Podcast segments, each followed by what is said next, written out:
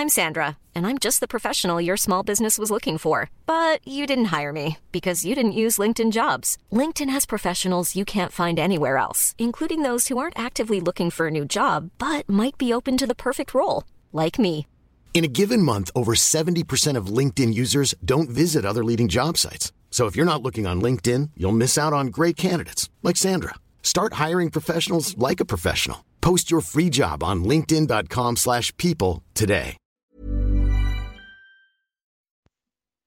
Bonjour à tous et à toutes, bienvenue dans ce Morning Mood du 19 octobre, il est 7h moins le quart du matin, j'espère que vous avez passé une bonne nuit. Bon, les marchés, hein, comme on le disait dimanche, pour retourner notamment le flux haussier qu'on a connu euh, en fin de semaine dernière, il va falloir une bougie baissière daily forte. Alors là où ça devient un petit peu plus euh, délicat, c'est que c'est un peu dispersé entre notamment les indices européens qui sont euh, relativement faibles en sous-performance. D'ailleurs, pour les adeptes un peu d'analyse technique, le CAC 40 a fait ce qu'on appelle un bébé abandonné en daily.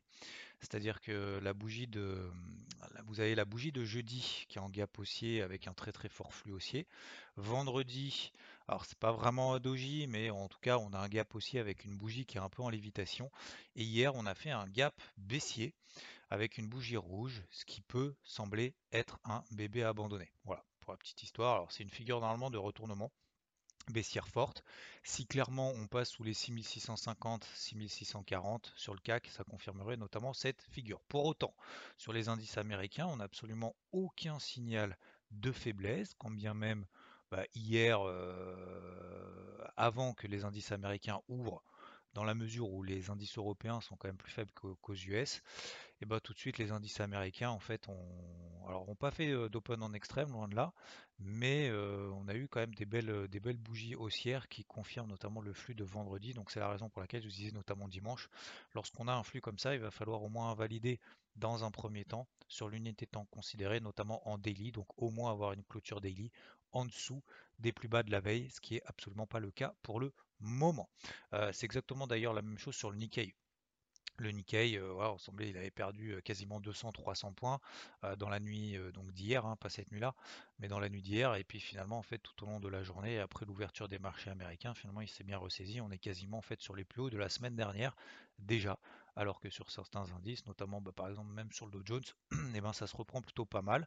On a le taux à 10 ans qui est en train de s'apaiser un petit peu, il était remonté au-dessus des 1,60, là on est à nouveau sur les 1,58. On a également du coup absolument pas d'aversion risque, on le voit au travers du dollar. En fait, vous voyez, hier, euh, le dollar est en train de se stabiliser, et en fait cette nuit, on a eu une grosse bougie baissière sur le dollar. Euh, donc les opérateurs, les investisseurs sont pas là en train de, se prémunir d'un risque, au contraire.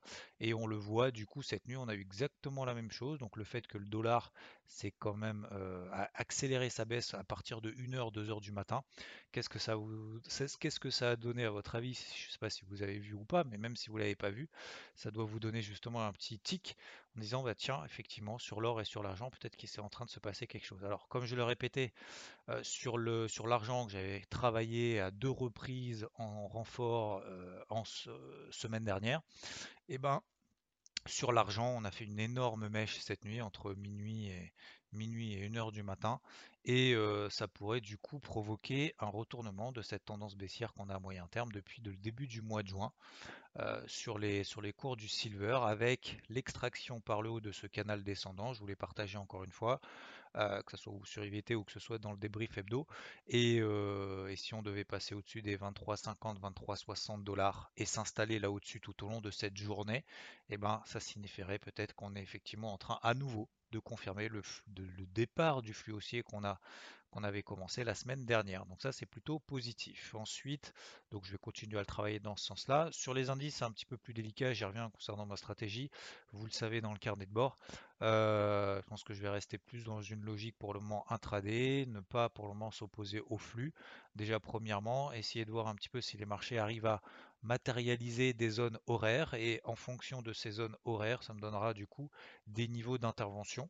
Euh, acheteur ou vendeur d'ailleurs, peu importe, mais euh, pour le moment, clairement, s'opposer au flux, c'est un petit peu délicat. Encore une fois, beaucoup plus sur les indices américains que sur les indices européens qui eux sont beaucoup plus plombés, notamment le DAX et notamment d'ailleurs le DAX qui a fini à moins 0,7, le CAC a fini à moins 0,8. Mais a priori aujourd'hui euh, à l'ouverture ça devrait au moins se stabiliser, quand bien même, quand bien même ça devient un petit peu délicat. Euh, encore une fois sur ces indices européens. Concernant donc les news du jour, il n'y a pas de stats macro à attendre majeures. Hein, euh, les prochaines, ce sera éventuellement demain avec les stocks de pétrole. Et encore, ce sera plutôt jeudi avec l'indice Philly Fed aux États-Unis. Sinon, c'est plutôt les publications d'entreprises, les publications d'entreprises qui se poursuivent. Il n'y en a pas eu de majeure pour le moment. On a eu, je crois, simplement une dégradation de Walt Disney avec des retards de production liés au Covid, etc. Donc on a eu, je crois, une dégradation d'analyste et du coup elle a perdu, euh, je crois, c'est par Barclays de mémoire, j'ai regardé ce matin, euh, qui a perdu euh, plus de 2%. Bon, voilà, il n'y a pas péril dans la demeure. Et, sinon, on a bah, les, un peu les, je vais en dire les mastodontes, en tout cas celles qui font partie du Nasdaq, AMD qui a pris quasiment 4%, on a Twitter et Facebook qui ont gagné plus de 3%, Tesla aussi, etc. Même Zoom. Donc voilà, les publications d'entreprise. Alors même si effectivement j'ai vu ça dans un article, pour le moment, même si bien évidemment c'est prématuré de parler de, de, de, de comment dire, j'allais dire de résultats de résultats, mais de compte rendu des résultats par rapport à ce qui est attendu. pour le moment, on a les trois quarts de celles qui ont publié du SP500 qui font mieux que prévu en termes de bénéfices. Alors c'est très tôt, hein, bien évidemment, mais euh, il y a quand même trois quarts pour le moment des, des entreprises qui font mieux que prévu en termes de bénéfices sur les entreprises du SP500, ce qui est quand même assez considérable, même si ça devrait peut-être un petit peu baisser, mais pour le moment, effectivement, c'est quand même mieux que prévu. Du coup, le marché apprécie dans une, euh, dans une pression baissière qu'on avait connue avec le sujet inflation, tapering, euh, Evergrande, etc., etc. Bref, vous connaissez un peu la musique, mais voilà, le marché est quand même rassuré un peu par ces résultats. Euh, je vous rappelle que ce soir, alors attendez, tac, je reprends la publication que je vous avais envoyée. ce soir, on a, alors avant bourse, on a Johnson Johnson, PNG, Protect Gamble, etc., etc. Et on a après bourse Netflix euh, et plein d'autres. Mais en gros, voilà, c'est les grosses publications et ce sera surtout euh, euh, mercredi, donc demain, on aura Verizon, ASML, on aura Tesla qui publiera Lam Research, IBM et ça continuera encore jeudi avec AT&T, Snap, Intel et vendredi avec American Express, Schlumberger, etc., etc. Voilà, donc on a pas mal de publications d'entreprises à suivre. Concernant les cryptos, c'est toujours un petit peu larvé sur l'ensemble du marché, donc je parle l'ensemble euh, de la capi totale, donc pour le moment rien n'a changé, hein. je ne vais pas répéter tout le temps la même chose tous les jours. Le Bitcoin reste très soutenu, la validation notamment de l'ETF aux États-Unis, euh, donc sur les futurs Bitcoin, donc ça c'est plutôt une bonne nouvelle de démocratisation un peu de ce, de, ce produit, de cette classe d'actifs sur les investisseurs des marchés traditionnels qui étaient un peu réticents justement d'acheter des cryptos et du Bitcoin parce que trop dangereux, trop de hacking, machin, etc. Bon bref, et bah, du coup c'est plutôt quand même positif.